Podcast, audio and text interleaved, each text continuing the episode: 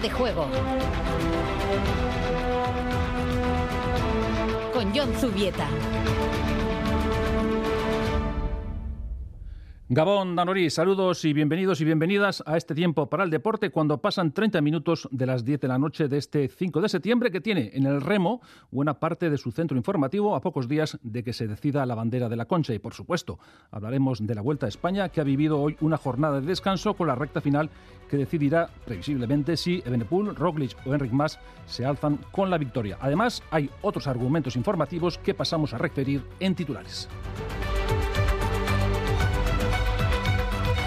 En fútbol hay que reflejar una mala noticia para la Real Sociedad, ya que Lenormand arrastra una lesión ósea que le hace ser baja en el duelo de este jueves ante el Manchester United en Old Trafford.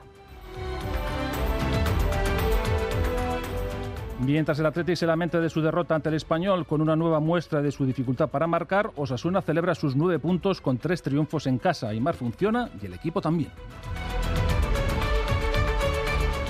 En segunda división, el Alavés se ve frenado con su empate ante Las Palmas y el Eibar más aún con su dolorosa derrota en Butarque con expulsión añadida. Por otro lado, el equipo armero ha presentado esta mañana a su décima incorporación el guardameta Luca Zidane. En pelota, Lekeitio ha asistido a una nueva jornada del Master CaixaBank con triunfo de Lezcano Eimaz ante Irribarría y Albisu por 22-9. Asimismo, el Bilbao Basket regresa victorioso de su torneo en Portugal y el Araski ha presentado a la argentina Burani. Además, escucharemos al piragüista Íñigo Peña que está firmando una campaña sobresaliente. Gabón, cuando pasan prácticamente 33 minutos de la noche de este lunes 5 de septiembre, antes que nada reciban también el saludo de Alberto Zubeldia desde el apartado técnico. Tenemos noticias de la Real Sociedad y no son buenas, porque el defensa más solvente, el más regular, ha caído lesionado. Ronan, eh, Robin Lenormand padece una lesión ósea por estrés mecánico en el segundo metatarsiano del pie izquierdo. Será, por tanto, baja ante el Manchester United este jueves en Old Trafford a partir de las 9 de la noche. El parte médico ofrecido por la Real Sociedad añade que está siendo tratado mediante fisioterapia y realizando trabajo personalizado bajo supervisión. Va a reanudar sus actividades habituales de forma progresiva y estructurada de acuerdo con las características de la lesión y la evolución de los síntomas. Pues va a tener para rato. Esta lesión llega en un momento en el que el Manchester United ha empezado a reaccionar tras un arranque penoso. Perdió en casa ante el Brighton por 1-2, le siguió una goleada ante el Brentford por 4-0, pero luego remontó, ganó al Liverpool por 2-1, se impuso en Southampton por 0-1, el mismo resultado que ante el Leicester, y este fin de semana doblegó por 3-1 al Arsenal, que era y sigue siendo líder.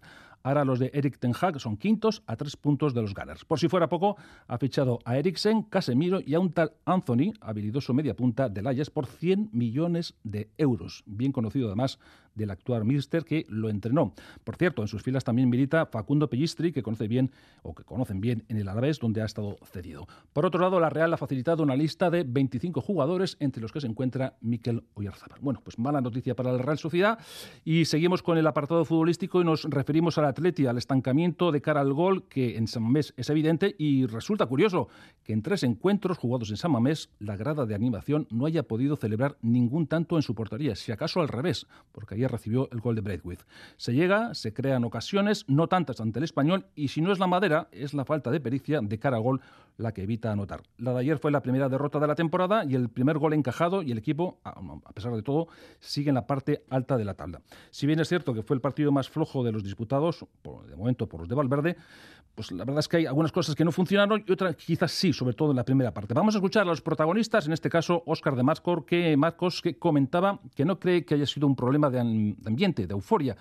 Cree que ha habido otra serie de cuestiones que han podido explicar la derrota.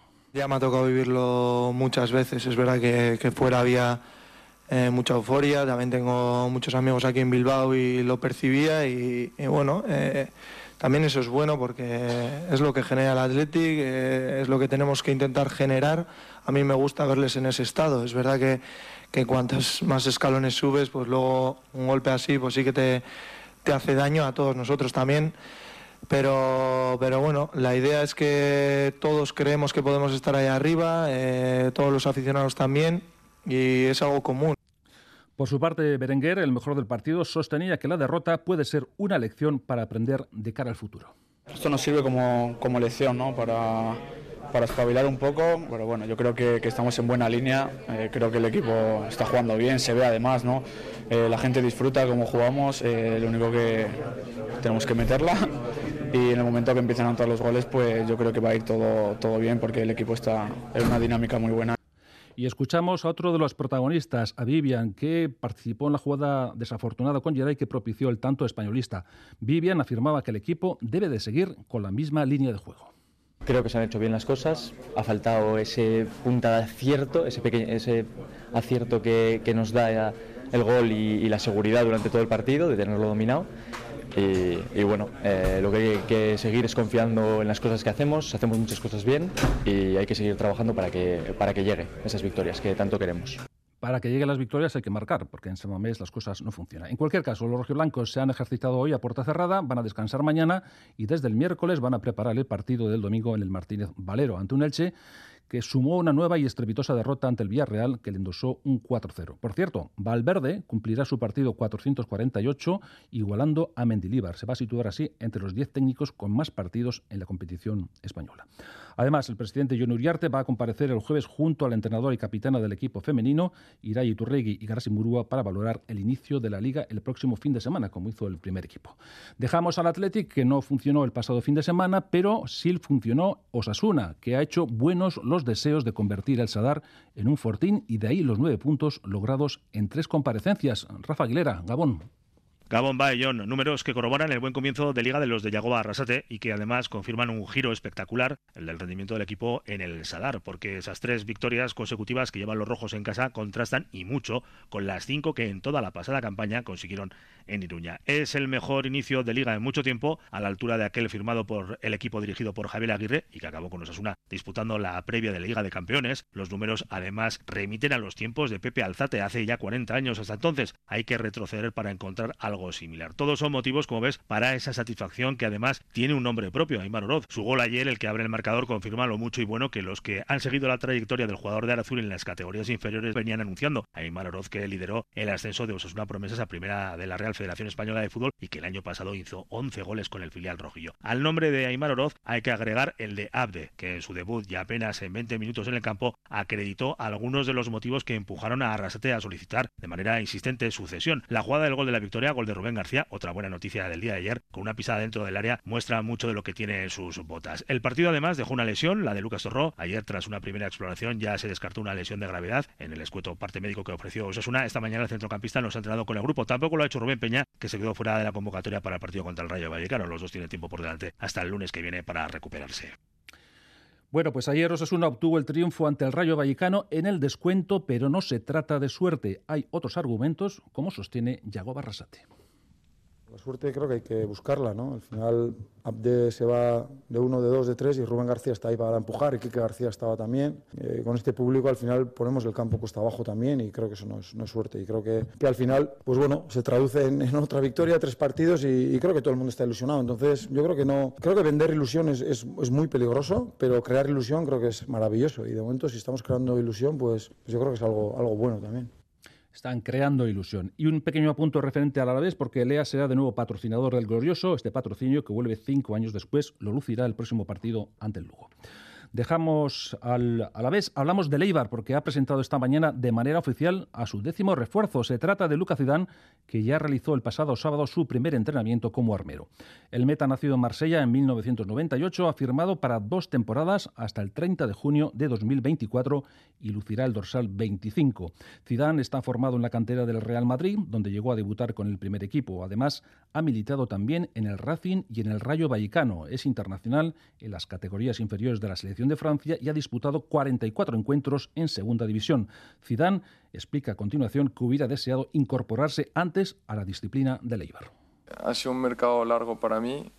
Eh, me hubiese gustado que, bueno, poder incorporarme antes, pero ha sido así y contento ya de estar aquí. Eh, no sé decirte qué fechas me, llamaron, pero bueno, cuando surgió esa oportunidad de, de poder firmar aquí. Yo le doy mucha importancia al, a lo deportivo y tuve otras opciones, pero deportivamente esta es eh, cuando, cuando me llegó esta oferta, pues yo le, le comuniqué a mi agente que, que era la, la, buena porque deportivamente es algo que me, que me, que me atraía y, aquí estoy feliz de estar aquí. Además, Zidane se ha referido a Eibar como un club histórico, humilde, pero ambicioso.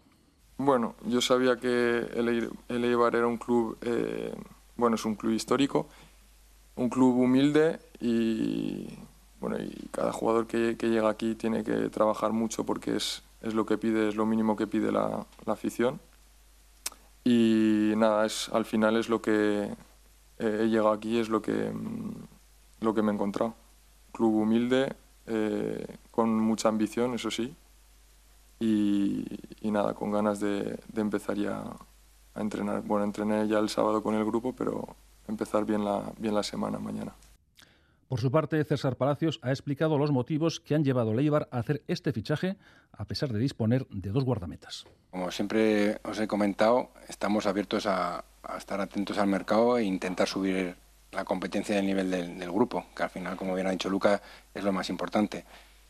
Nos atrajo la, situación porque era jugador que podía ser nuestro en propiedad, por, su juventud, porque tiene margen de progresión y porque creo que tiene unas características distintas a los porteros que, que en este caso tanto Joel como Ander estaban, ¿no? Y, y, entonces cuando hay que decidir, pues creíamos que era bueno el momento y oportuno, pues para, como, como os vuelvo a decir, queremos la máxima exigencia en todas las posiciones.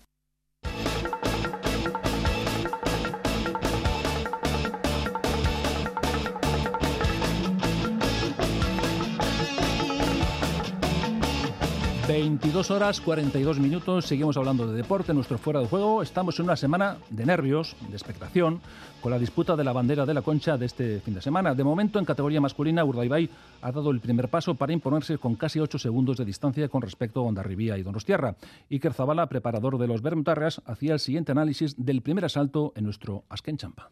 La clave suele ser, eh, pues bueno, andar tú yendo hacia afuera, rondando tu 100%. No, tú no puedes relajarte, pero tampoco te puedes hipotecar, tampoco puedes ir fuera de, ritmo. Nosotros veíamos que estábamos yendo bien, estábamos yendo a 37 padas por minuto, yo le estaba viendo a los chavales remándole largo, eh, con relativa calma, y en cambio yo veía una Donostierra, pues bueno, a 39, 40 todo el rato, pues un poquito la Donostierra que hemos estado viendo estas últimas regatas, que está saliendo muy, muy fuerte y son peligrosos. Eh, en el momento que les das un poquito de cancha, la, la verdad que es un rival muy, muy peligroso si se ve delante que bueno, no hemos eh, perdido la cabeza, eh, las referencias eran dos, tres detrás, en la ciudad incluso hasta cuatro y ahí ya es peligroso, ya a partir de ahí sí que es peligroso, pero bueno, nada más la, dar la ciaboga, nos hemos colocado ya a la par, eh, al de muy poquito de dar la ciaboga y ahí ya es cuando ya pues hemos empezado a, hacer daño. Y la verdad que pues eso, la clave es esa, ir para afuera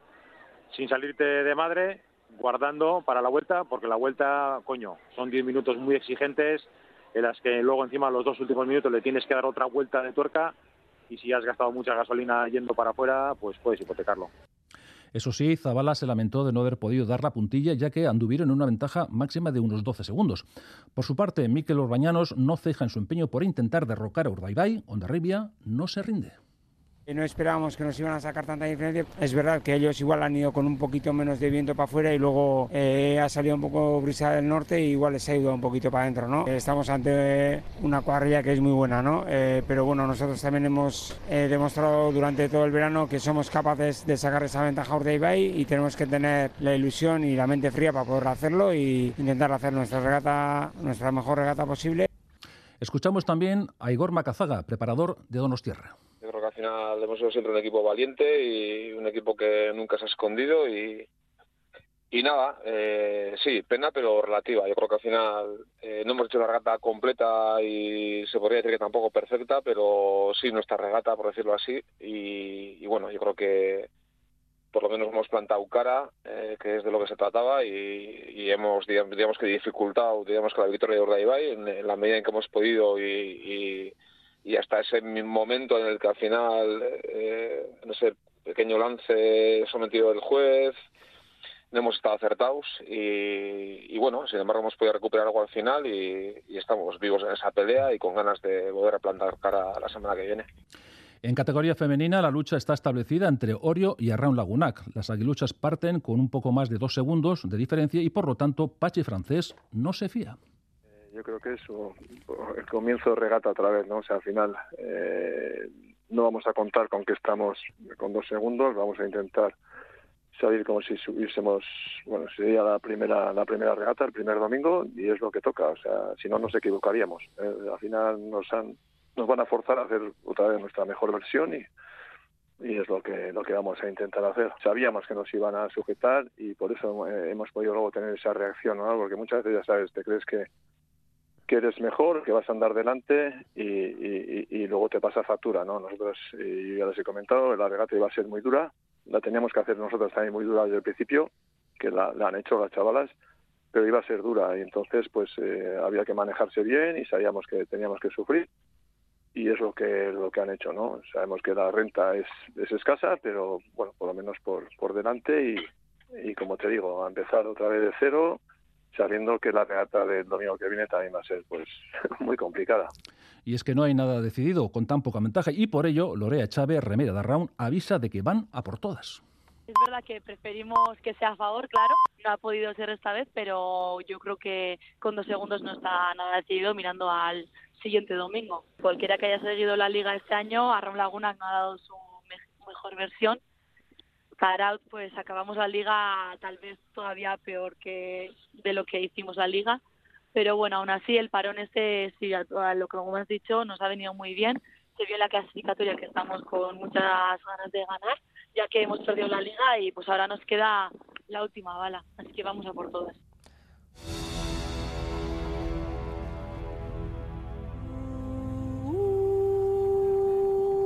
Vuelta 2022 en Fuera de Juego.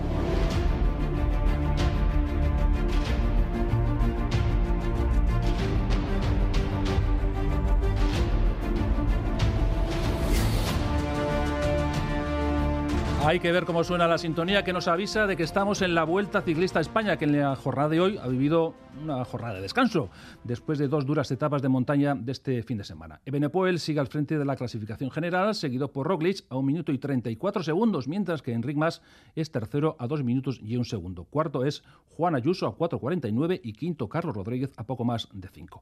La etapa de mañana, se lo recuerdo, discurre entre Sanlúcar de Barrameda y Tomares de 189 kilómetros y de perfil llano la primera edición de Quirol al Día, Johnny Iriberri, biomecánico de Jumbo, ha sido entrevistado por nuestro compañero Álvaro Fernández Cadierno.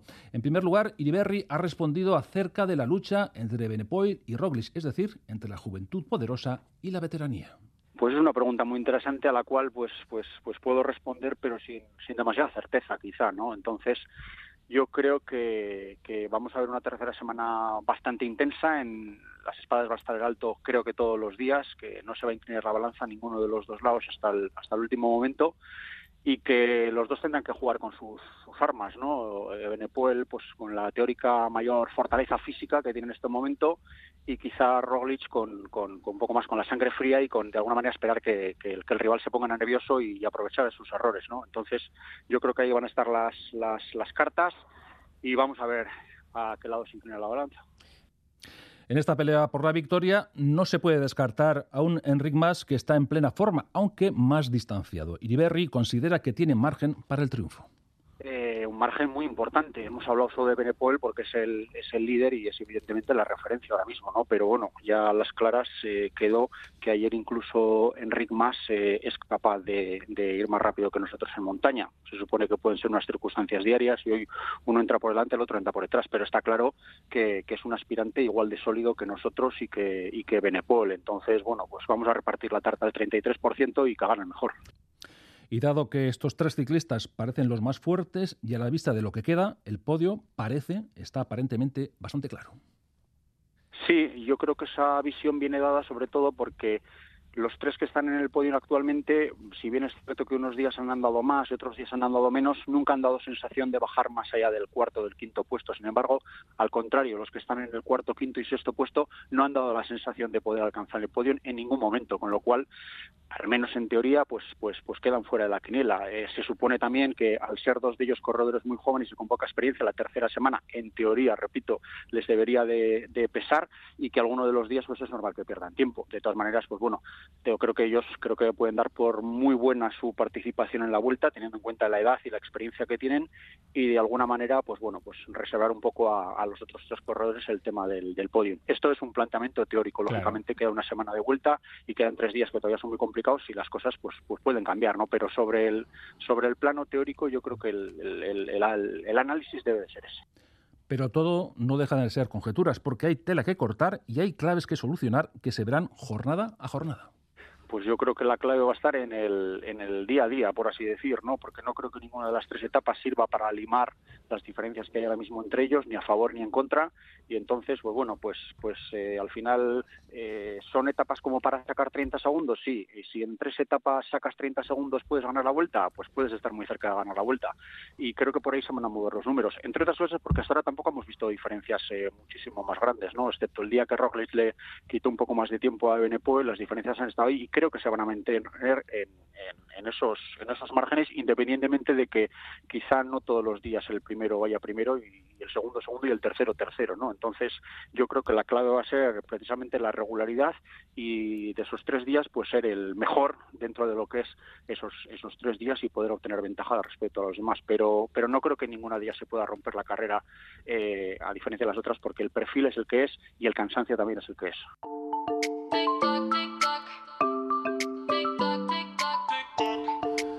22 horas 52 minutos. Hacemos un juego para el piragüismo vasco que ha obtenido una excelente nota en los campeonatos de Europa celebrados hace unos días en Alemania. En ellos, el guipuzcoano Íñigo Peña consiguió dos medallas de plata en K2 y K4 mil metros y hemos mantenido una conversación con el piragüista que, Olimpiada tras Olimpiada, ha tenido que reinventarse. Me estoy reinventando, reinventando en el 500.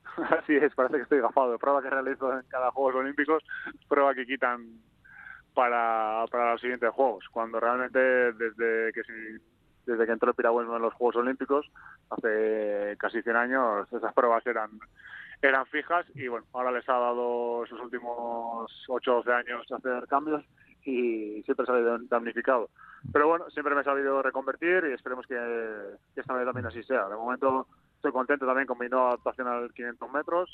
Sé que es verdad que es un ciclo más corto de tres años eh, el de París, porque bueno, como los que se retrasaron un año, pues bueno, hay solo tres años eh, hasta París. Ya se ha consumido uno, los juegos están encima, menos tiempo de adaptación, así que bueno, no te puedes dormir. Peña hablaba de París, pero hay otros objetivos después del descanso del que está disfrutando. Ahora estoy de vacaciones, tengo un mesecito de vacaciones y a finales de septiembre arrancaremos la, la pretemporada completamente enfocada en el, en el 500 metros y a preparar las pruebas de selección que serán a principios de año de la selección y, bueno, eh, en eso, centrado. Mm. Eh, para aquel que no conozca muy a fondo cómo es el piragüismo, ¿cómo puede ser una jornada normal en tu caso? Es larga, larga, muy larga, dedicación exclusiva. Es que al final eh, es un deporte que te exige muchísimas horas, tienes que trabajar un montón, muchísimos kilómetros en el agua, tienes que estar complementando con aeróbico de tanto de bicicleta como de carrera continua y con tres semanas mínimo de, gimnasio, sesión de pesas. Así que muchas veces empezamos a las 8 de la mañana y terminamos a las 8 de la tarde. Evidentemente tenemos descansos, comemos, echamos la siesta, pero todo el día dedicado, dedicado a ella. Si Íñigo Peña es un referente, ¿qué cabe decir del piragüismo vasco que atraviesa por un momento muy dulce? Muy bueno, muy bueno. La verdad que tenemos tenemos buen nivel, tanto con Begoña como con Virginio, que también sacaron medalla, y, y luego Aitor Gorchategui también que peleó una, una prueba muy dura que es el K1 mil metros, consiguió quedar cuarto en la final B, pero, pero bueno, es un chaval muy joven y con buena progresión, así que sí, gozamos de buena salud. Por último, el guipuzcoano habla de su futuro más a largo plazo. ¿Quizá termine su carrera en 2024? Es lo que tengo en mente.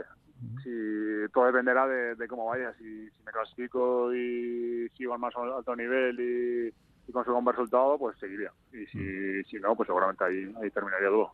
Y a por medallas, claro. Sí, sí, está claro. Al final nosotros el, el nivelazo que tenemos a nivel nacional eh, se hace duro para poder clasificarte porque las pruebas de selección son, son durísimas. Pero claro, luego una vez que superas esas pruebas de selección, el barco que va, el, que sale a competir, eh, opta a todo, porque somos en kayak masculino sobre todo potencia mundial. Y, si eres el elegido para los Juegos Olímpicos, siempre estás para, para la pelea de las medallas.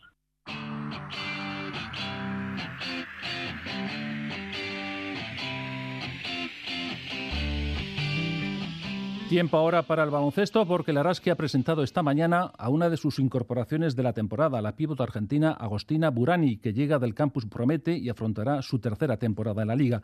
La internacional auriceleste llega con experiencia en Argentina, Italia y Francia y ha jugado también en Estudiantes, Alcobendas o Badajoz. Burani dice que todos los deportistas argentinos llevan consigo el gen competitivo tenemos nada fácil en Argentina, entonces tenemos esa identidad de, luchar siempre por lo que queremos y creo que hay que dar el máximo cada partido, cada minuto y cada segundo en la cancha. Me da igual que me toque una chiquita que una grande, que yo voy a luchar siempre en ataque, lo, que quiera el equipo. Mi tiro de tres puntos, jugar eh, bajo el canasto, generar un poco de juego, creo que, que en eso le puedo aportar mucho al equipo. La entrenadora del conjunto Gastistarra, Made Urieta, comenta qué puede aportar al equipo la interior argentina. Ya nos está demostrando estos primeros días que, que se vacía en cada entrenamiento, que es muy fácil trabajar con ella, que va a dar esa templanza al equipo y esa solidez que vamos a necesitar por la liga en la que vamos a estar y es una gran trabajadora en la pista. En la presentación ha estado también María Surmendi, una de las veteranas del equipo que pasará a ser una de las capitanas en el presente ejercicio y que piensa de cara a la temporada, o toda la temporada pasa por el buen trabajo colectivo. De lo que se trata es de transmitir ¿no? lo que es Araski, lo que significa ser y pertenecer a Araski, de que la gente se sienta identificada con lo que es el club y lo que queremos ser. Y ojalá seamos ese que siempre hay un equipo revelación, ¿no? porque los tres primeros equipos suelen estar muy fijos, pero pues nosotras queremos ser siempre ese equipo y evidentemente yo creo que la fuerza de los equipos que estamos para luchar por esas posiciones pasa por el colectivo. Un último apunte de baloncesto para recordar que el Bilbao Basket se hizo con el Paredes International Cup. Empezó derrotando a los locales de Aloporto por 73-89, hizo lo propio ante el Sheffield Sharks por 66-60 y en la última pugna al Budivelnik ucraniano por 67-75. Ya lo diré. Tiempo ahora para la pelota. Vamos a hablar de pelota porque en el apartado pelota sale, vamos a destacar el triunfo de Lezcano e Imaz, Anti Ribarría y Albisu dentro del torneo Master CaixaBank por 22-9. De este modo, los vencedores se van a medir a Urrutico Eche y Rezusta en uno de los playoffs. Por otro lado, está el enfrentamiento Jaca Zabaleta ante Ribarría y Albisu. Ezcurdi, Ezcurdia y María Currena estarán clasificados para las semifinales.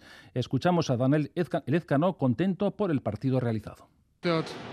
partido ona indogule, ondo ulertu garela bikote moduen, eta, eta bueno, egia da bai aurik ba egun nahiko eskasa aukin dauriela, eta, eta horrek bela gundu induzkule. Zeot, bikote moduen funtziona indogula, ondo jokatu dugula, baina bueno, egia da bai aurik esan dute moduen, ba errestasun desente mondaurizuela, ez? Y seguimos ya en el último minuto y medio que nos queda para hablar mm, de, pequeños detalles del mundo del deporte, porque, por ejemplo, se está disputando el Open de Estados Unidos. Sabrán ustedes que desde hace ya bastante tiempo están jugando Tiafoe y Nadal. De momento, primer set para Tiafoe, 6-4. Ha reaccionado Nadal, 6-4 para el mallorquín.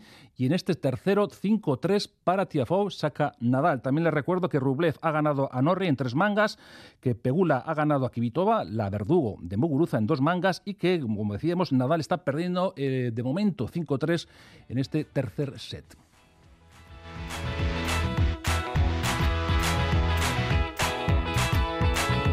También un apunte de ciclismo porque en la Vuelta a Gran Bretaña hoy se ha disputado una nueva etapa y tenemos a Omar Fraile en la tercera posición.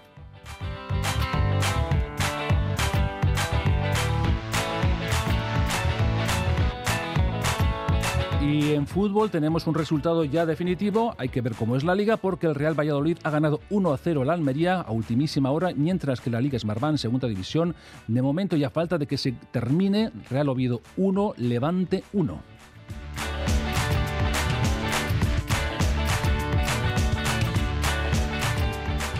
Pues no hay tiempo para más. Hasta aquí ha llegado el deporte, la sintonía de Radio Euskadi en este fuera de juego que termina ya. Gracias por su atención y agur.